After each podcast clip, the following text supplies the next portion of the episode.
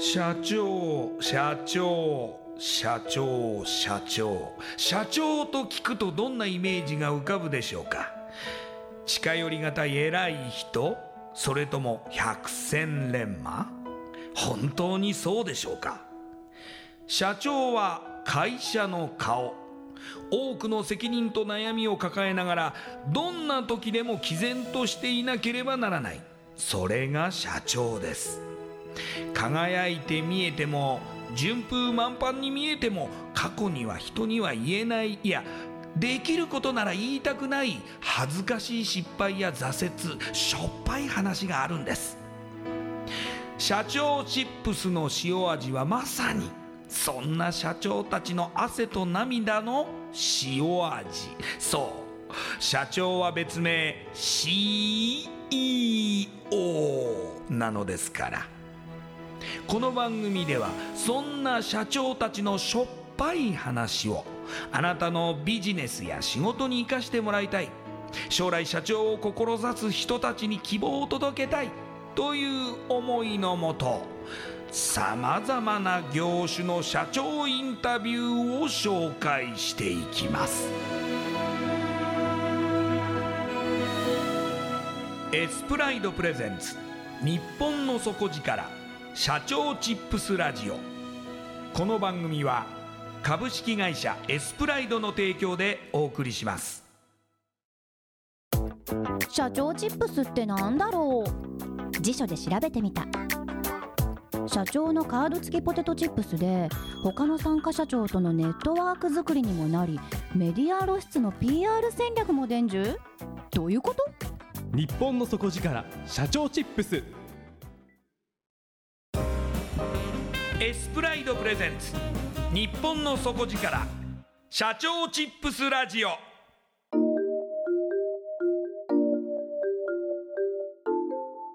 エスプライドプレゼンツ。日本の底力。社長チップスラジオ。こんばんは。社長オンナビゲーターの西川真理子です。今夜のゲストは。株式会社ビットスター。代表取締役。渡辺拓さんです。渡辺社長よろしくお願いします。よろしくお願いします。ではまずはじめにですね私の方から渡辺さんのプロフィールご紹介させてください。渡辺社長は2011年慶應義塾大学大学院理工学研究科をご卒業。在学中に現取締役とともに事業立ち上げを行います。大学ご卒業後は新卒でスタートアップに入社され新規事業の立ち上げに従事2014年独立後ビットスターを創業されます。現在はコンテンツ産業を担うメガベンチャーを作るべくインフルエンサーマーケティングのトータルソリューションを展開。資金調達額は累計およそ20億円実施され多くの大手事業会社との戦略的協業および複数の M&A を実行。3年間の売上成長率ランキングを図るデロイト・トーマツ主催2018年日本テクノロジーファスト50の第4位に選出されています。それではこの後渡辺社長の汗と涙の塩味エピソードに迫っていきましょう。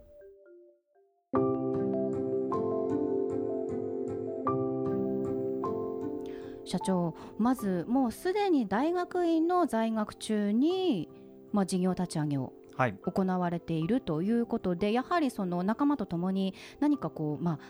あ、アイデアがあったわけですね。もともと私大学時代は、えーまあ、準体育会のサッカーサッカーをこうやってましてでそうでですか。そうなんですよね、はい。まあ、見た目全然そう見えないんですけど。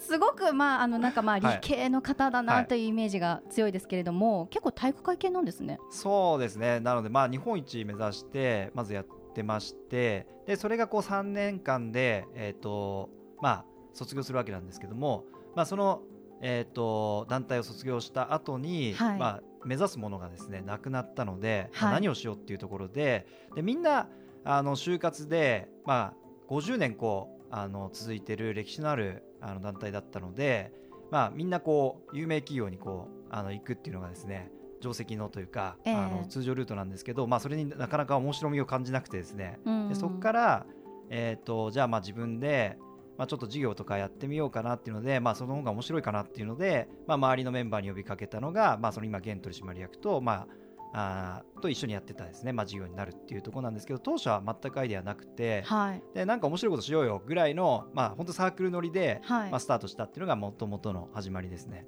最初はその状態から、まあ、何を始めたわけですか？初めはですね、まあ、今スマートフォンありますけども、えー、とガラケー時代にええ。その、まあ、ガラケーの、えー中古のあのレンタル事業とかやったりですねオンラインで、えあー。ーそういうレンタル事業やったりですとかあとは、えっとまあ、街中の、えー地域限定の、えー飲食店だとか、まあ、はい。そういうこう、街中のクーポンサービスでお店の人たちは、えーそのあの地域に特化してかつリアルタイムで、えー情報配信ができるというかですね、ええ。今雨だからこう今30分以内に来てくれた人たちは何々無料とか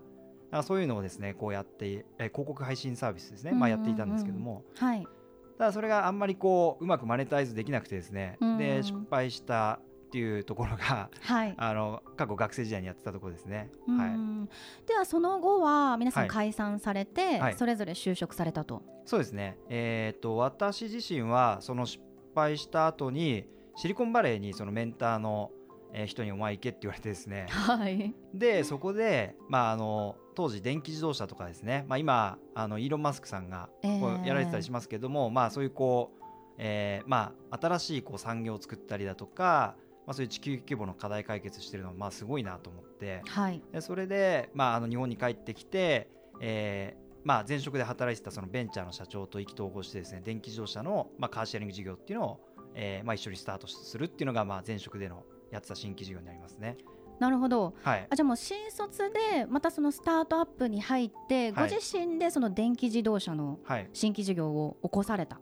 そうですね。あの、まあ、正確に言うと社長と一緒にっていうことで、ええ。まあ、社長の直下であのやらせていただいて、まあ、そこの社長にこう電気自動車のビジネス一緒にややりましょうっていう話をしてそしたら社長も実は興味持ってて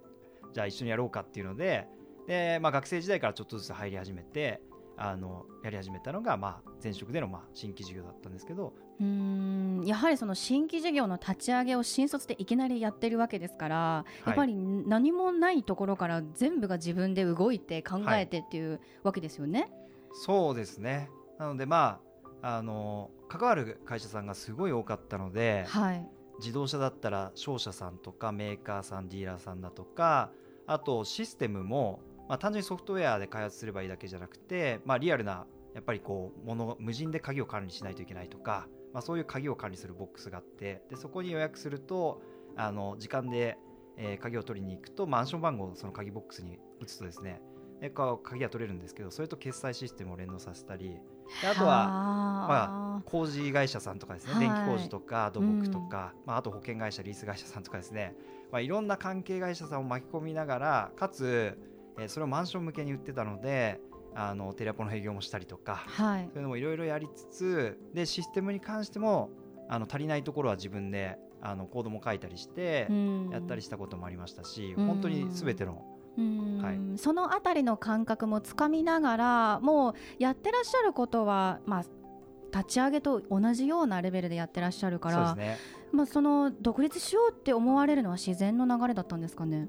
えーっとそうですね。もともと、まあ、自分でその事業をやるのかその会社に入って新規事業をやるのかっていうのは学生時代に思ってまして。はい、で、まあ、たまたまそのやりたいその電気自動車のビジネスをその会社でできるっていう、えーことだったので、まあ、それで、まあ、その会社に入ってやってたんですけれども、まあ、ビジネス自体は大きくスケールするってことがあまりこう見込めないというかですね、まあ、ベンチャービジネスとしてやるのはなかなかこうお金もかかりすぎるし難しい面も側面もすごいあったので、はい、それはなかなかこうベンチャーでやるの難しいなっていうところで、まあ、今はこう事業売却っていう形に大手になってるんですけども、はいまあ、その、えーその至る前のタイミングで、まあ、僕自身もともと3年で、えー会社を、まあ、自分でも立ち上げたいっていう話をもともとの入社時に社長にもしてたので、まあ、3年のタイミングで、えー、と私自身はまあ独立して自分の会社を立ち上げたっていうところですね。はい、うーんいやもうすでに今創業の話これから聞くんですけれども、はい。もうすでに創業の話聞いたみたいな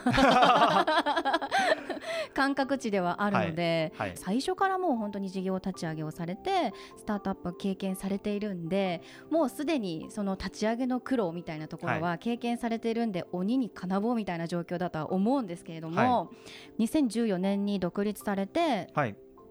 まあ、ビットスター創業されます。はい。であのこれまでその新規事業を立ち上げるっていうことは経験されていますけれどもご自身の会社っていうのはは初めてで,、で最初にあの、まあ、立ち上げられた時の事業内容っていうのはどのような内容だったんですか？初めはですね本当にやることがあの思いつかなくてですね。はい、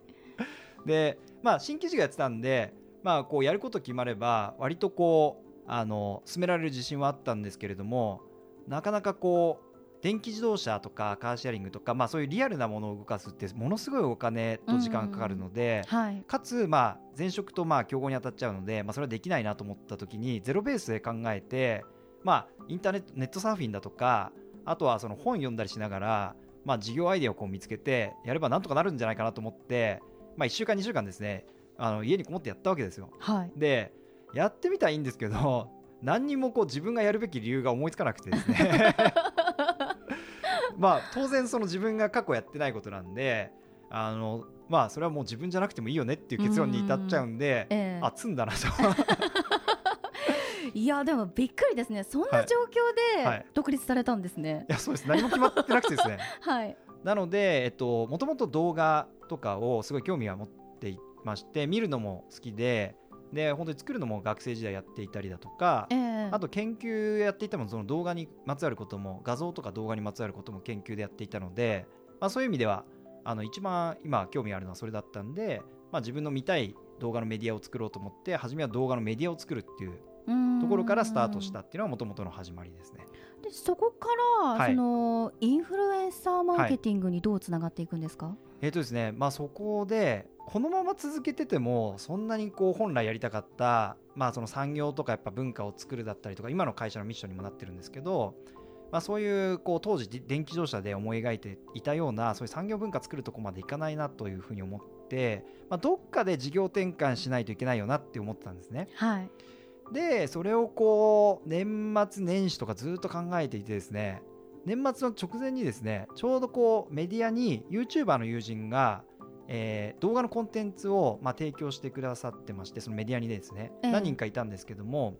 その YouTuber さんと,、えっとクライアントさんもマッチングするっていうのをあのその直前に年末年末ぐらいにやってましてええ。で、まあ、そういう実体験がありつつ、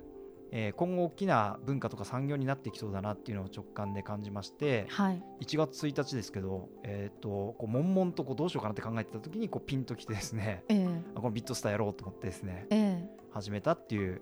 でもそこからのそのスケール感っていうのは非常にまあ段階的に上がってると思うんですけども、はい。現在は先ほどまあプロフィールでもご紹介させていただいたんですけれども資金調達がおよそ20億で、はい。その大手の事業会社とのその協業が、はい。まあ、多くなっているということなんですが、その具体的に言うとどのようなまあ事業があるわけですか？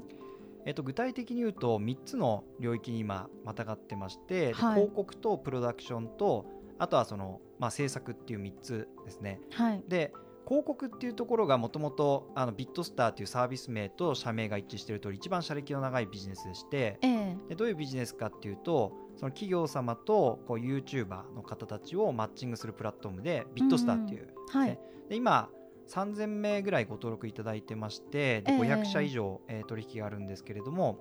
で、まあ、そこのこう取引実績とかっていうのも今日本最大規模にこのインフルエンサーマーケティング業界だとなっているっていうのがまず一つこう広告事業としてはあります。あのーその YouTuber さんにつけたいスポンサーさんを探すというか、まあ、そのはいマッチング事業ということですよね。そうですね。それをこうオンラインで、えー、と企業さんは、えー案件を出したりしてでインフルエンサーの人たちを、まあ、募集をかけると、うんうんでそこでこうマッチングしてではい。その動画の納品とか配信管理から、えー、と分析レポートの自動化みたいな、うんうんうんうん。まあ、そういうところまで、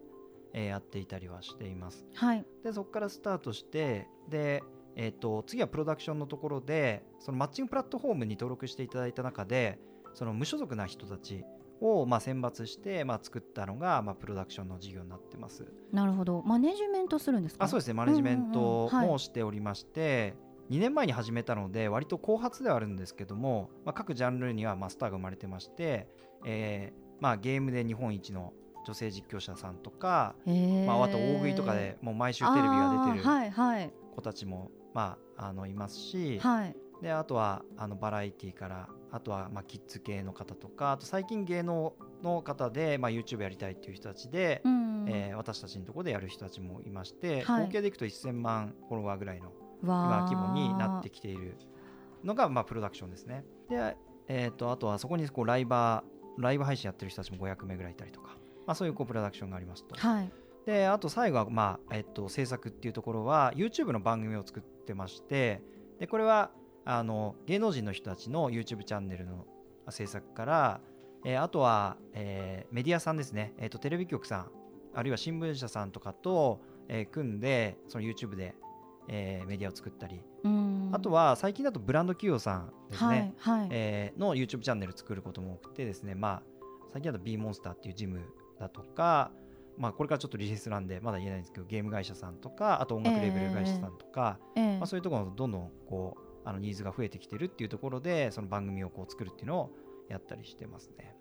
今って社員さんって何人ぐらいいらっしゃるんですか、今社員でえっと90ぐらいですかね。従業員ベースで120とかですかね。アルバイトとか含めてみたいな。はあ、やはり非常に、まあ、短い時間で大きくされてますよね。そうですね。この2年ぐらいで30人からその120人規模になったっていうのが、うん、えーまあ本当に最近こうだそれまでの3年間ははい。何だったんだっていうですね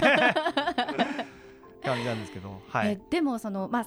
人規模の時は、まあ、変な話その渡辺社長の目は行き届くと思うんですけども、はい。今その従業員120人にまでなった時に渡辺社長だけではやはりわからないというか、はい。統率できない部分ってやはい。はり出てきますよね。そうですね。なのでそこはちゃんとミドルのあの方たちをちゃんと入れて、うん、でそこをちゃんとしっかりマネジメントしてもらうっていう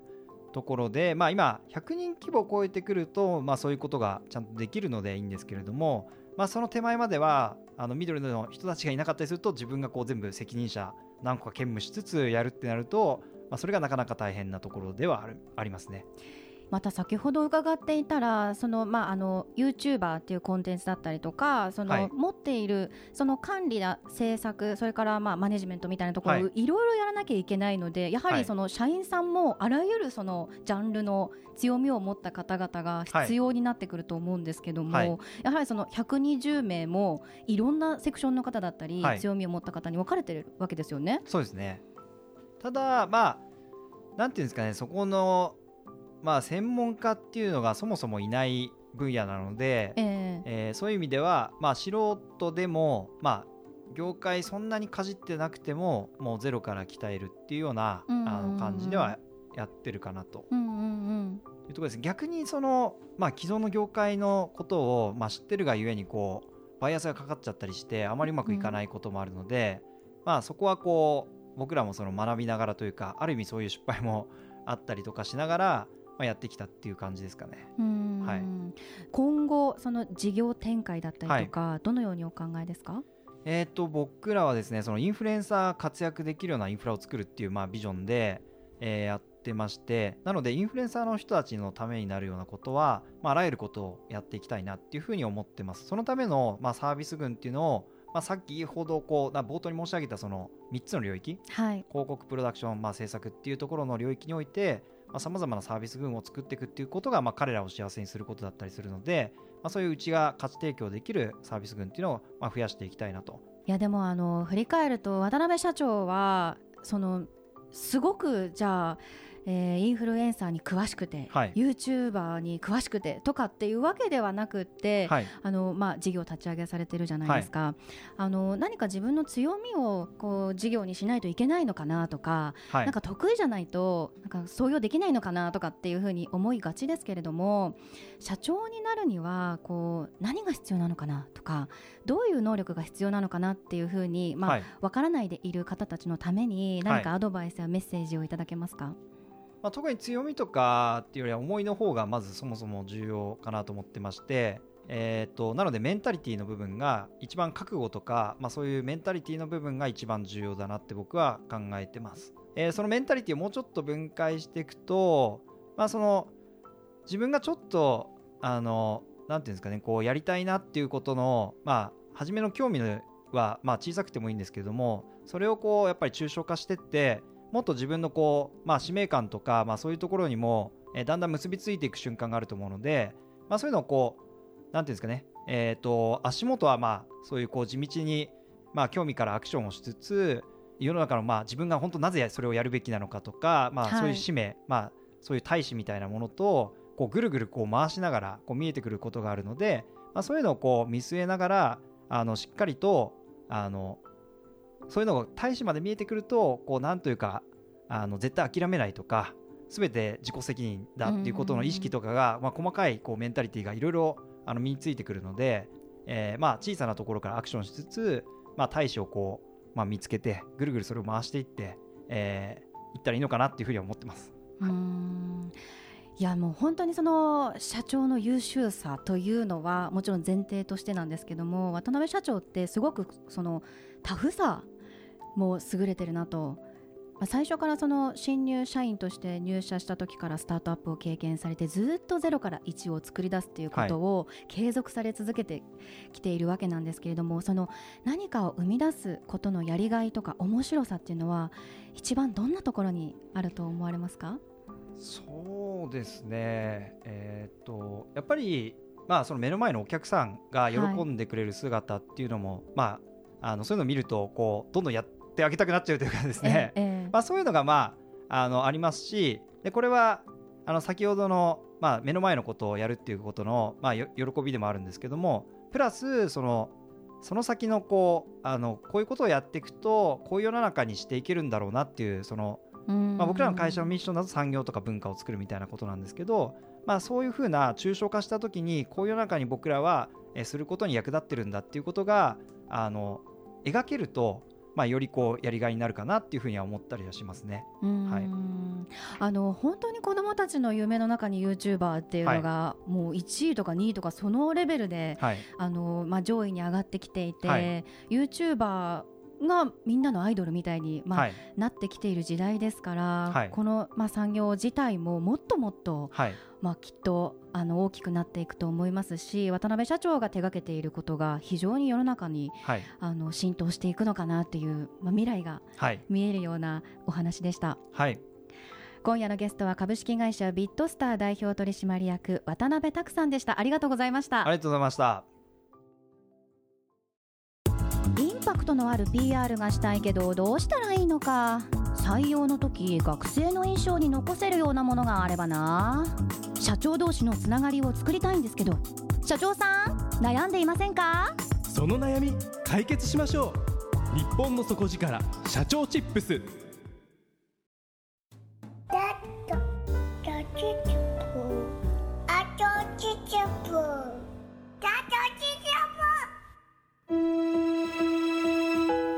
スプライドプレゼンツ日本の底力社長チップスラジオ